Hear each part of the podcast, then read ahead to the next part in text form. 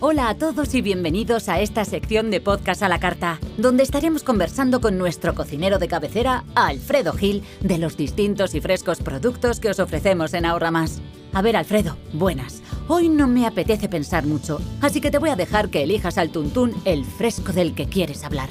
Pues así al tuntún se me viene a la cabeza el atún, que es el pescado azul más consumido en nuestro país y que tiene un alto contenido en famoso y conocido omega 3. ¿Omega?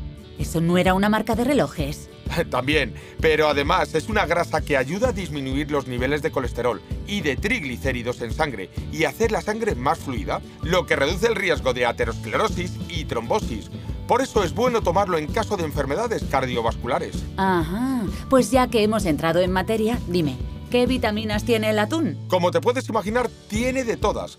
Entre las B destaca la B2, B3, B6, B9 y B12. Por otro lado, la proporción del resto de vitaminas hidrosolubles del atún sobresale respecto a la mayoría de pescados, vitaminas que permiten el aprovechamiento de los nutrientes energéticos y que intervienen en la formación de glóbulos rojos, la síntesis de material genético y en el funcionamiento del sistema nervioso. ¿Y qué pasa con la vitamina A y la D? Pues también tiene de esas, sí señora. De hecho, la vitamina A favorece la resistencia frente a las infecciones y es necesaria para el desarrollo del sistema nervioso y para la visión nocturna.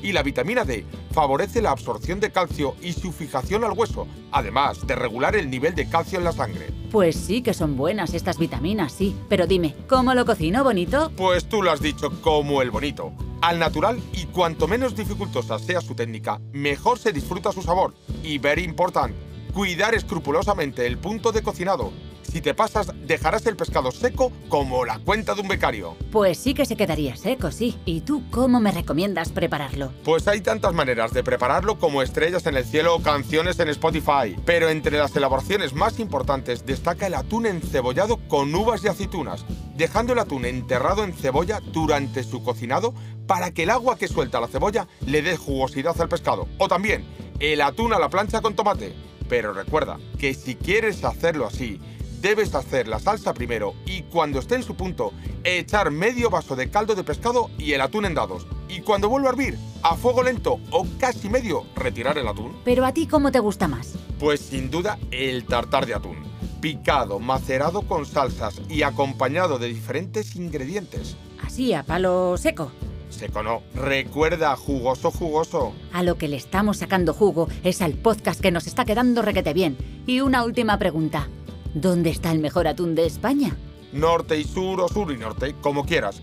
Atrape donde se atrape, tendrás un atún de calidad y muy sabroso que por supuesto podrás encontrar en Ahorra Más. Lo que nos ha atrapado ha sido el tiempo. Muchas gracias por todo, Alfredo. Y nos vemos prontito con otros frescos. Hasta luego. Y a vosotros ya sabéis que la mejor manera de preparar una comida diferente y siempre fresca es con los productos de Ahorra Más, porque lo bueno empieza aquí.